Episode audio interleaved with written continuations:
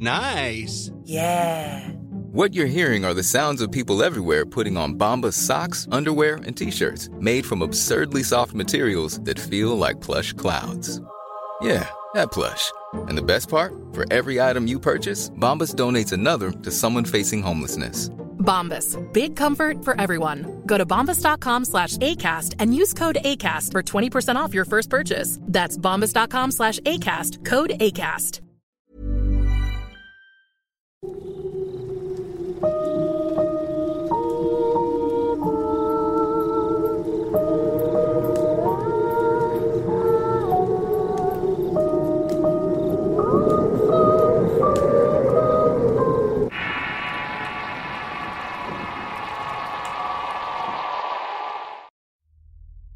Siguiente relato tiene algunos momentos fuertes, por lo cual se recomienda discreción. Y atentos a la advertencia final del protagonista. El Pozo de las Almas. Historia basada en sucesos reales. Enviado por Juan Saduani. Escrito y adaptado por Eduardo Liñán para relatos de horror. Si quieren conocer más historias del mismo autor, los invito a visitar el enlace que dejaré en la descripción del video.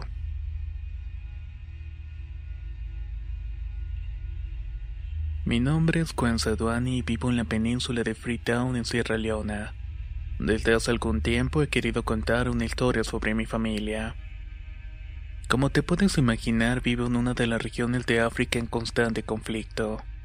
La historia de mis ancestros se remonta a las colonias europeas que llegaron por esclavos al continente. Entre ellos mi familia que luchó en contra de la esclavitud durante muchos años hasta que por fin se liberaron formando comunidades que prosperaron en muchas regiones. Formamos parte de una tribu ancestral conocida como Malinque, los cuales han dominado el occidente de África por generaciones, formando muchas tribus distintas que en cierto momento del tiempo han entrado en disputas por creencias o territorios. De ahí que las luchas armadas han sido aprovechadas para dividir al pueblo y satisfacer ambiciones. Mi historia tomó lugar en una época de guerra y codicia por los recursos valiosos de estas tierras, que paradójicamente han sumido en la miseria y la muerte a muchas de nuestras etnias, las cuales han padecido de la ambición de extranjeros, así como las rivalidades históricas de las tribus que han estado en conflicto desde siempre. Mi familia entró en la guerra cuando cumplí los 18. Es un recuerdo amargo que he logrado bloquear con el tiempo. Pero el primero a morir fue mi padre al estallar la rebelión en 1991. En aquel tiempo vivía en una comunidad llamada Manogua. Era el primero de cinco hermanos.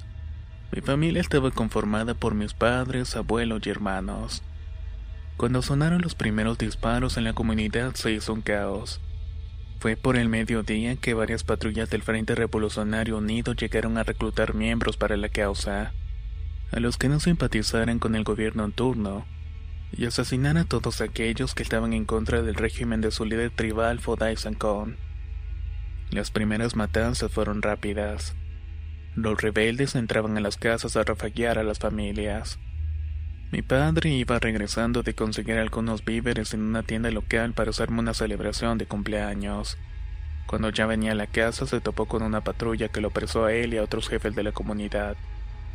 En total fueron ejecutados ocho jefes tribales esa tarde, y sus restos fueron expuestos en la plaza principal como muestra de poder.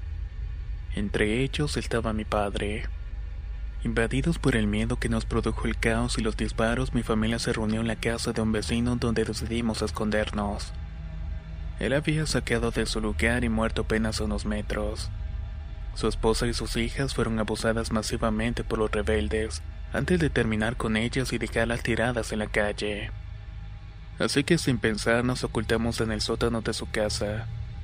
No sé cuánto tiempo pasamos ahí esperando la muerte mientras escuchábamos las ráfagas de los rifles que nos cesaban.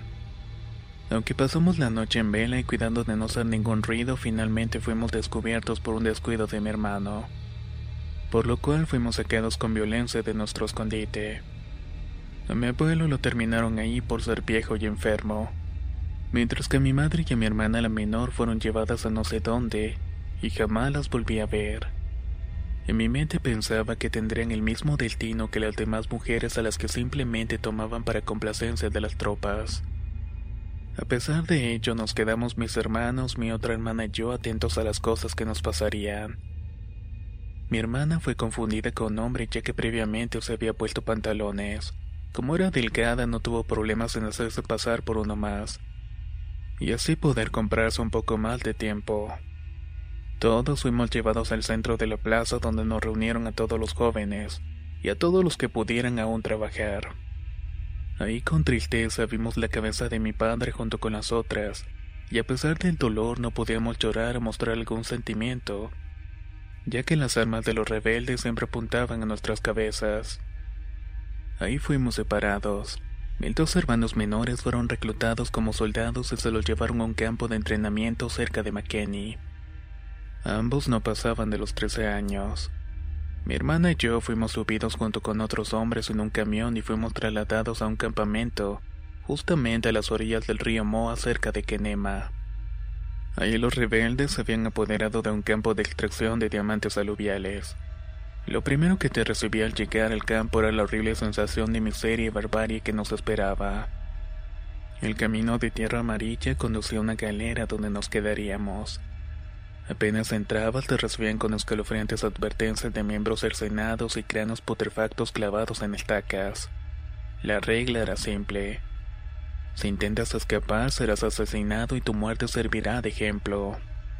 Cuando los camiones estacionaron frente de la calera de inmediato te gritaban para que tomaras su lugar, mismo que sería tuyo hasta que murieras o te lo robaran. A todos nos arreaban con disparos al aire para apresurarnos e instalarnos en un pedazo de tierra y tomar una frazada enlodada que te serviría de cobija. Después nos reunieron a todos para decirnos lo que teníamos que hacer. El jefe vio y el líder del campo era un tipo obeso, déspota y cruel. Todo el tiempo se metía cosas junto con otros rebeldes que mataban a diestra y siniestra cuando tenía su viaje. El hombre era el claro ejemplo de la fatuidad con la que se conocía la mayoría de los líderes del FRO vistiéndose de militar con innumerables medallas de algunos elementos tribales que le daban una ridícula y mortal jerarquía. La tarea era simple. Había que meterse al río, cavar pozas y buscar diamantes entre la grava y los recolectando con un tamiz y una pequeña pala que era lo único que te proporcionaban para trabajar. Eso sí, si los perdías serías asesinado. Siempre estábamos vigilados el intentar quedarnos con los diamantes era perder tus brazos humanos. Pero ahí no nos servían de nada. La comida y el agua era lo único que tendríamos que atesorar. Así comenzó nuestra vida de infierno. Un día éramos una familia feliz que se reunía en las tardes para hablar de la religión, y al otro luchábamos por sobrevivir. Mi hermana sufrió incontables veces el terror de ser descubierta. Siempre tenía la cabeza agachada todo el tiempo, hasta que poco a poco su alma se marchitó y en realidad llegó a creer que era un hombre para sobrevivir. Describir todas las atrocidades y la muerte que vimos durante el tiempo que estuvimos ahí nos llevaría mucho tiempo. Así que me centraré en los hechos sobrenaturales que pude llegar a ver en aquel sitio. Con el tiempo logré ganarme la confianza de un capataz que pertenecía a mi comunidad. Era amable con todos los jóvenes pero sabía que era por su gusto homosexual con nosotros. Sin embargo, me dio la oportunidad de ser su asistente. Después, líder del campo puso sus ojos sobre mí, ya que sabía leer y escribir y además de dominar el inglés. Eso me llevó a estar cerca de las operaciones y conocer de cerca al jefe Bioye, el cual era un hombre ambicioso y supersticioso. Él era hermano de un importante líder rebelde del FRU, y lo habían colocado en ese campo de mierda como lo llamaba para comerciar con los diamantes y financiar el movimiento armado. Así llegué a conocer a los intermediarios extranjeros que compraban los diamantes. Todo esto a precios muy debajo de su valor, y por supuesto sin contar la muerte y el sufrimiento que significaba cada quilate vendido. Él tenía un brujo en ganga como consejero, y no hacía nada sin consultar primero las predicciones que hacían con los huesos de un bambuino. Supe que lo habían encontrado vagando en uno de los caminos que conducían al campo. El hombre era un aborigen de una antigua tribu llamada Ewe. Los rebeldes lo vieron a la orilla de una vereda caminando sin rumbo, cubierto en su totalidad de barro amarillo buscando algo. No hablaba un idioma conocido, pero con el tiempo aprendió a darse a entender. El aura de este hombre era inquietante. Apenas te colocabas cerca de él y podías percibir una energía oscura que emanaba a su alrededor, la cual te agobiaba y te ponía en una situación de miedo inquietante, que aunado a su aspecto siniestro, hacía que te pusieras de rodillas ante sus ojos saltones y su negra piel cubierta de cicatrices que simbolizaban su jerarquía como brujo que por supuesto era alta. Todos los rebeldes le temían, y el líder lo respetaba de manera servil. El jefe lo tenía de esclavo, pero intuía que el brujo obedecía sus órdenes por conveniencia. Claramente tenía el dominio de muchas cosas que no entendía, pero su presencia horrible te servía de advertencia. Y en aras de poder complacer la ambición de poder del líder realizó muchos sacrificios de personas, en donde cercenaban miembros para después quemarlos y adivinar el futuro. En otras ocasiones preparaban a los soldados recién llegados en donde se hacía una ceremonia de iniciación, la cual incluía canibalismo y cosas horribles para hacer que los hombres dominaran el miedo y lo provocaran por medio de los hechizos del brujo. Gracias a esto y a la superstición, el campo se colocó como uno de los principales proveedores de diamantes para el Fru, aunque muchas personas murieron de formas horribles para lograrlo. El brujo vivía en una choza tradicional forrada de barro con techo de paja. La habían levantado en una parte de la orilla del campo. Con el tiempo los rebeldes me llevaron a este sitio para ser testigos de la gloria de su líder aunque sabía que si me involucraba demasiado podía ser peligroso para mí y para mi hermana. Ahí el brujo operaba en total libertad y el líder todos los días lo visitaba para saber las predicciones y saber qué decisión él debería tomar. Dentro de la choza reinaba la oscuridad. A pesar de tener ceras encendidas, la negrura te cubría por completo. Todo el sitio era una postal de infierno, despojos y cornamentas de animales, cráneos humanos que decoraban un altar a un antiguo espíritu maléfico en ganga, hecho de madera y paja que representaba la maldad pura, y al cual el brujo siempre rendía pleitesía. Tenía un caldero repleto de huesos, ornamentos de animal y un cráneo de albino negrecido con ceniza, que representaba el dominio con el cual hacía su magia negra. Ese sitio era verdaderamente inquietante el olor a muerte y podrición era complementado con humaderas de hierbas alucinógenas que el líder tomaba constantemente para tener sus viajes. Aspirar a esos vapores te daba una sensación de petrificación y miedo, o al menos para mí. El brujo la mayor parte del tiempo estaba cubierto de pies cabeza de un barro amarillo marrón. Solamente podías ver sus negros ojos a través de un par de orificios que sobresalían de una inquietante máscara hecha del mismo barro. Lo verdaderamente terrible es que ese lodo en particular tomaba ese tono por los cuerpos en descomposición. Cerca del campo había una poza en donde los rebeldes tiraban a los muertos, y muchas veces me tocó ir a ese lugar y era horrible. De entre el lodo hediondo siempre surgían huesos y cráneos que parecían suplicar que los sacaran de ahí con sus cuencas vacías y frías sonrisas de muerte. Según el brujo, la poza era un lugar sagrado donde descansaban almas, mismas que servían para predecir el futuro o dominar enemigos. De ahí se embarraba ese barro pestilente para obtener su poder y clarividencias a través de estas almas atormentadas en ese sitio. Este mismo lodo servía para proteger a los soldados sin especial al líder, dándole la esencia de los muertos para evitar las balas o los maleficios en su contra. El dominio de la muerte y las cosas horribles que nebulaban entre los rincones del campo siempre atraían la desolación. Muchos no lo soportaban y se quitaban la vida, y otras personas como mi hermana se iban perdiendo la desesperanza. Pero un evento cambió el curso de la historia y tuvo que ver con la llegada al campo de un jefe importante de una tribu loco, la cual siempre estuvo en conflicto con la tribu del jefe, aunque nadie tenía la idea de quién era. El tipo comenzó a organizar a la gente para rebelarse y esa fue su condena. Él creía tener el apoyo de las facciones contrarias al Fru y según irían a rescatarlo. Pero nunca llegaron y en vez de eso firmó su sentencia de muerte al revelar su identidad pero el líder le tenía preparado un destino horrible.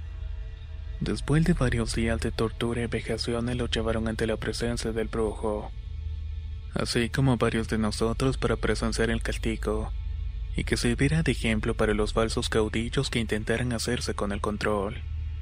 Se hizo una ceremonia donde presentaron al hombre con evidentes muestras de golpes y mutilaciones. El brujo comenzó a llenarlo de humo pestilente de una vasija, para después arrojarle polvo de hueso así como un líquido que lo puso en un estado catatónico, cuya tembladera y gritos evidenciaron que estaba muriendo con lentitud mientras el brujo torturaba el espíritu del hombre con una especie de muñeco fetiche lleno de tachuelas oxidadas, las cuales representaban el dolor por la tortura. Las maldiciones no cesaban y el líder gozoso veía como su enemigo era destruido lentamente. Cuando el brujo por fin quebró el espíritu del hombre, le dio de beber un líquido negro que lo terminó de matar, quedando tendido en el piso de tierra ante la presencia inquietante del hechicero, el cual continuaba con sus hechizos y oraciones en un idioma antiguo. Hubo un momento en que el líder le dio unas indicaciones al brujo, y éste con un grito pidió que todos saliéramos a excepción del jefe que continuaba complacido con el desenfreno. Todos salimos espantados del lugar. Mientras esperábamos pudimos escuchar gritos horribles y voces guturales que provenían del interior de la choza. Los gritos del brujo se mezclaron con unas voces horribles muy roncas que parecían provenir de personas molestas. Era imposible. No había nadie más dentro excepción del brujo líder y el cuerpo inerte del hombre. El ambiente se tornó tan horripilante que muchos comenzaron a llorar y a gritar asustados. Otros quisieron huir, pero los rebeldes armados se lo impidieron. Yo estaba intentando que mi razón no colapsara ante el horror que estaba escuchando.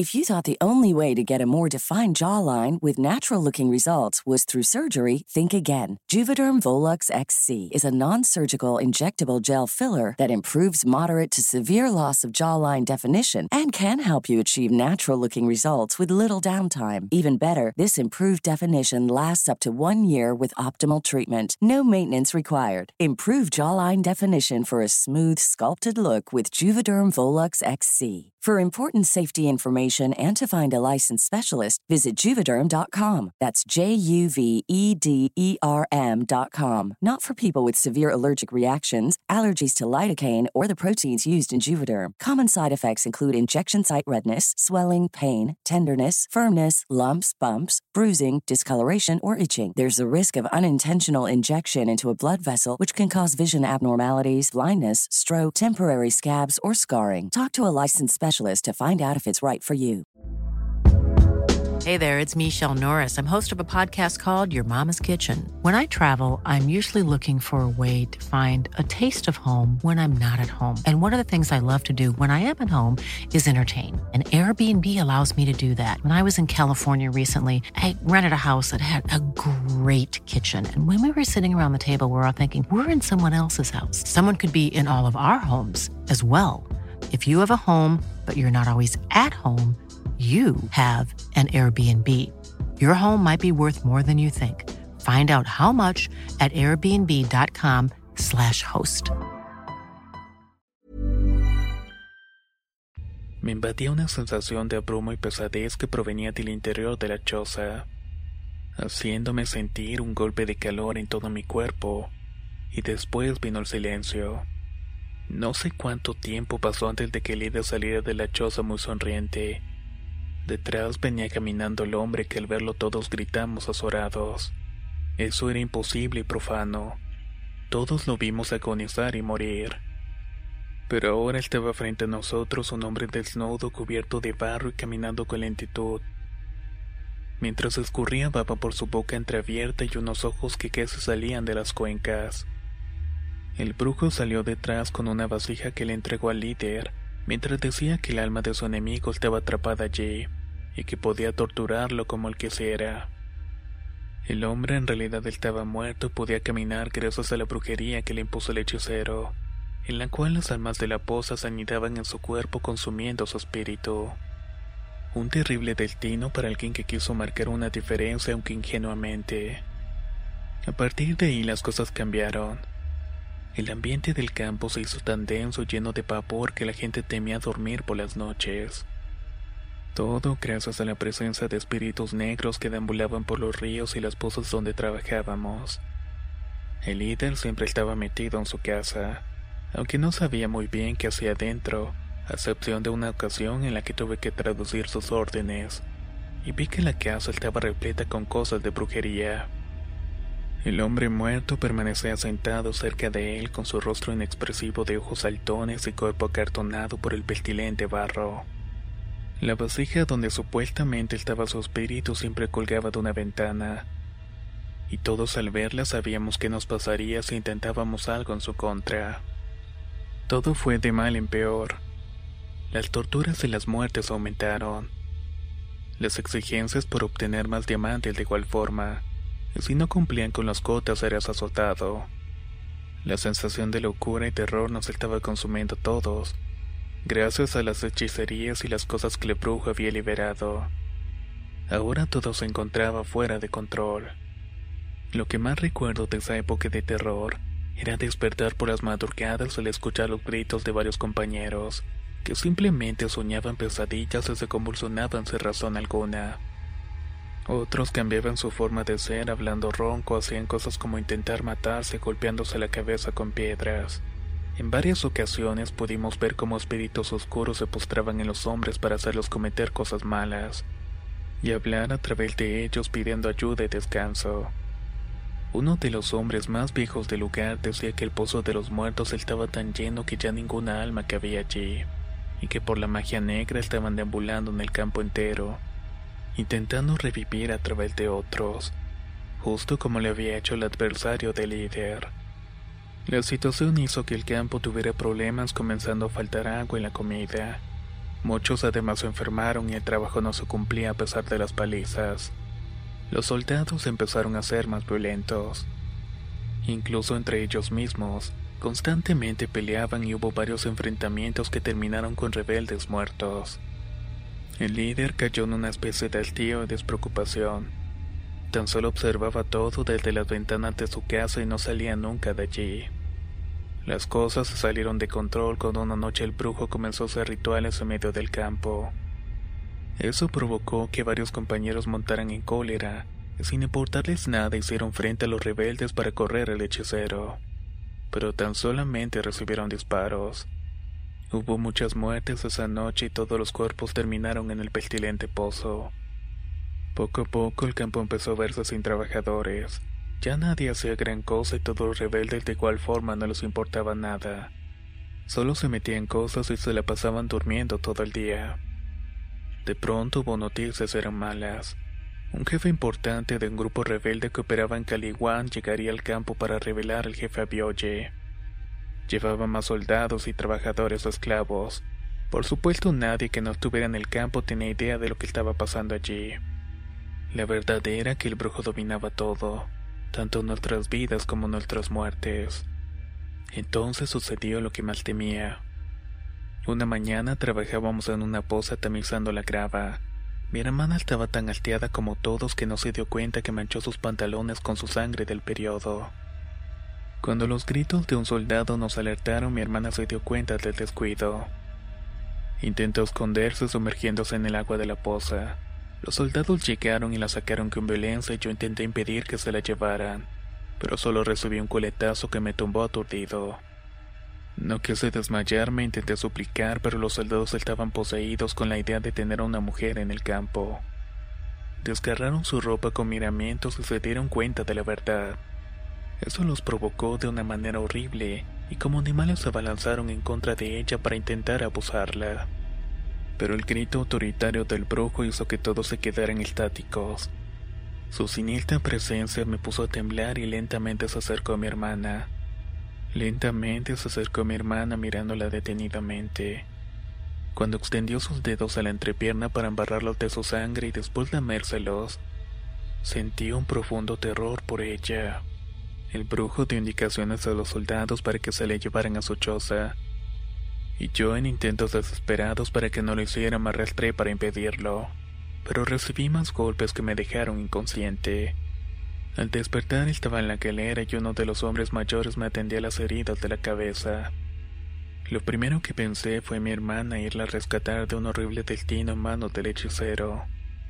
Pero antes de que cometiera una imprudencia llegó un convoy con varias camionetas armadas y camiones con personas. Era el nuevo grupo rebelde que tomaría el control. De inmediato se hizo el desorden y los recién llegados desarmaron a los soldados del campo, para después buscar al líder en su casa. A todos los trabajadores nos pusieron en fila para pasar revista, sumando así también a los recién llegados. Con horror vi que sacaron al jefe a que hace arrastrando. Estaba desnudo y su cuerpo completamente hinchado, tanto que no podía caminar sin ayuda. En ese momento nos indicaron unos cuantos hombres a mí ayudarlo a caminar. Cuando me acerqué a su casa lo que vi dentro salió de toda proporción. La pestilencia que provenía del interior era insoportable. El hedor a muerte y carne pútrida casi me hace doblar del asco. Todo era un desorden. Basura, restos de comida, hierbas, armas, diamantes regados por todas partes. Pero lo verdaderamente escalofriante era el cuerpo del hombre muerto. Estaba tendido en la tierra y carcomido de las piernas hasta el hueso, como si le hubieran arrancado pedazos. Entonces entendí que el líder estuvo comiendo de ese cuerpo muerto mientras estuvo enclaustrado en su casa. Al dejarlo caer en el suelo, el hinchado cuerpo del líder tembló como gelatina y muchas apenas podía respirar. Decía incoherencias y cosas como que los espíritus se vengarían de él, cosa que ya estaban haciendo. El nuevo líder empezó las preguntas y todos coincidimos en que el responsable de toda aquella anarquía era el brujo indicándole que operaba desde su choza y todas las atrocidades que se habían cometido en aquel sitio. De pronto vi un rostro familiar entre los recién llegados. Era mi hermano Zig, pero ahora era un soldado rebelde. Tanto su cara y sus gestos amables que lo recordaba habían cambiado. Su alma me perturbó y entendí que ya no era el mismo, ni yo ni mi hermana que llegó a mi mente con preocupación. A pesar de su dureza me pudo reconocer. De inmediato me sacó del filón de hombres para colocarme cerca de él, explicándole al líder que era su hermano y que podría serle útil por mis conocimientos. Yo le supliqué que ayudara a nuestra hermana. Así nos dirigimos con prisa a la choza del hechicero, tanto mi hermano como los demás soldados que tenían órdenes de acabar con él y quemar todo. Al entrar en la choza todos se horrorizaron al ver que había dentro. Yo intentaba desesperadamente encontrar a mi hermana y comenzamos a buscar en todo el sitio. El brujo no estaba, por lo que intuimos que había huido al ver llegar a la nueva administración. Entonces con tristeza vi el cuerpo inerte de mi hermana. Estaba tendida en el piso de tierra de la choza. Por un lado de un cuerpo de huesos apilados cubierta de barro en casi todo su cuerpo. Tanto mi hermano como yo lloramos su muerte y lo único de compasión que nos quedaba se había ido con ella, por lo que llenos de ira y con sed de venganza salimos a buscar al hechicero. No sin antes quemar todo, incluido el cuerpo maltrecho de mi hermana. La llamarada que se levantó fue abrumante, y con ello se fue el último recuerdo de nuestra familia unida. Varios soldados estuvieron buscando al hechicero por todo lugar sin hallarlo. Entonces recordé que el maldito acostumbraba ir a la poza de las almas para recoger lodo, y corrí a ese lugar mientras mi hermano y otro soldado amigo de él me seguían. Todo lugar estaba en silencio, se percibía el hedor a crimen y podrición. Aquello asombró a mi hermano y al soldado que a pesar de haber visto mucha muerte, le resultó inconcebible tanta monstruosidad. Mientras se adentraban en el bosque buscando al hechicero, yo me quedé viendo con detenimiento el barro asqueroso que burbujeaba y mostraba restos de huesos que de pronto se movían lento, quizás por los gases que salían de la descomposición de los cuerpos. Entonces el horror se apoderó de mí. Lento del barro comenzó a surgir una figura humana. El lodo escurría del cuerpo que poco a poco salía del pozo. Al ver esto mi cuerpo se petrificó y hice esfuerzos por gritar pero mi voz se quedó atorada en mi garganta lastimándome por el esfuerzo.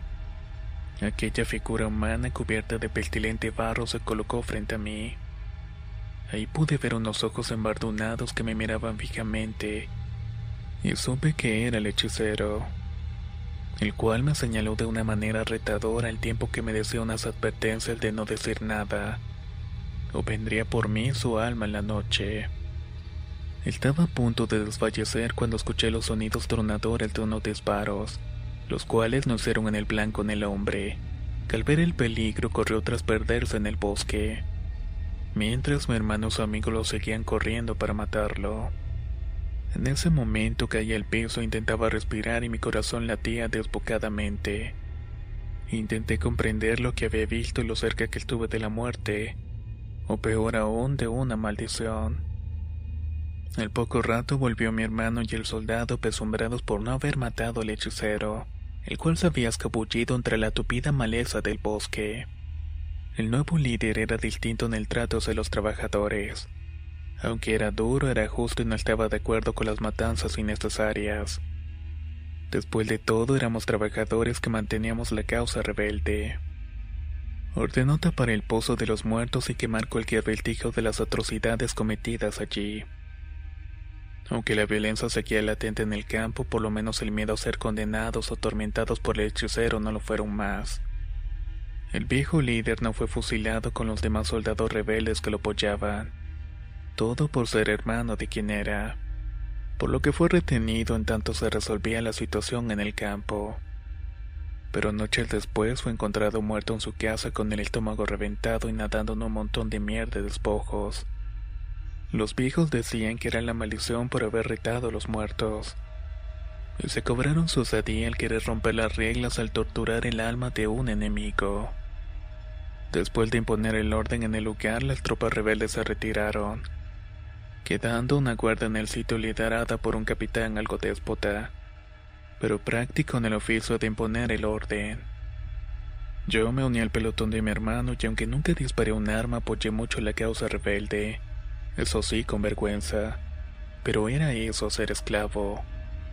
Haciendo vimos en muchos pueblos haciendo la guerra, defendiendo posiciones y tomando otras. Con el tiempo encontramos a mi otro hermano Digi, el cual andaba en un pelotón al norte de Sierra Leona. Y aunque había perdido una pierna por una mina, aún era un aguerrido soldado que no temía usar un rifle. Nuestro destino marcado por la guerra y el horror duró varios años, hasta que al inicio del nuevo milenio las cosas se fueron terminando al intervenir la ONU en el conflicto.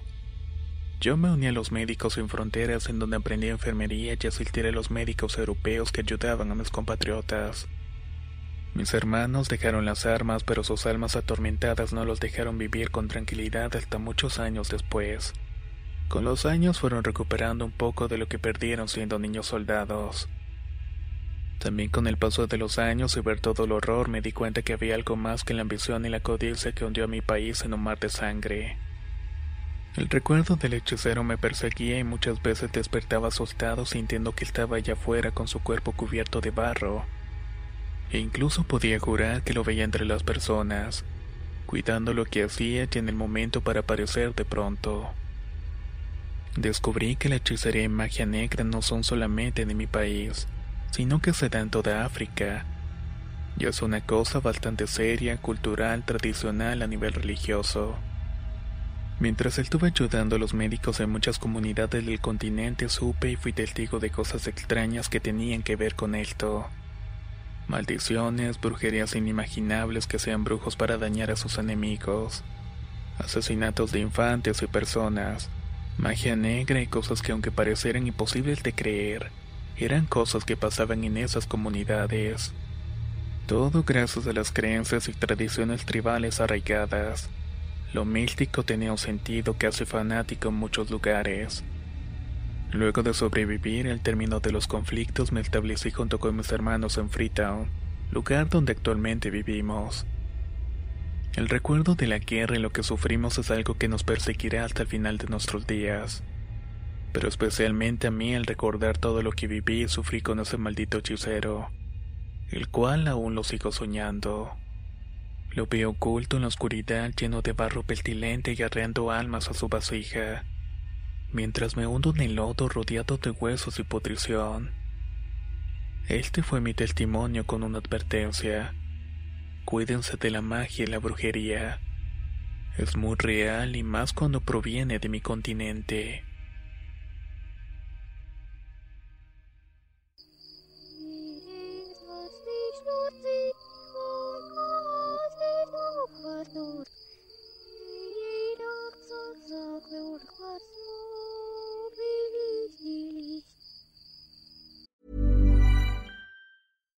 Hi, I'm Daniel, founder of Pretty Litter. Cats and cat owners deserve better than any old fashioned litter. That's why I teamed up with scientists and veterinarians to create Pretty Litter.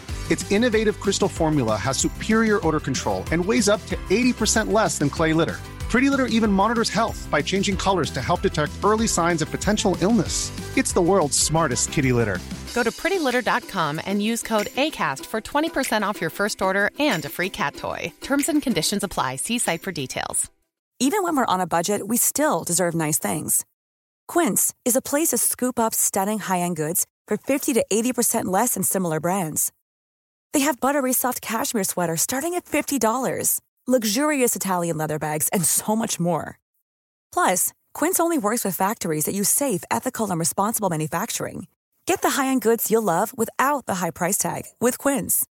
Go to quince.com/style for free shipping and 365-day returns.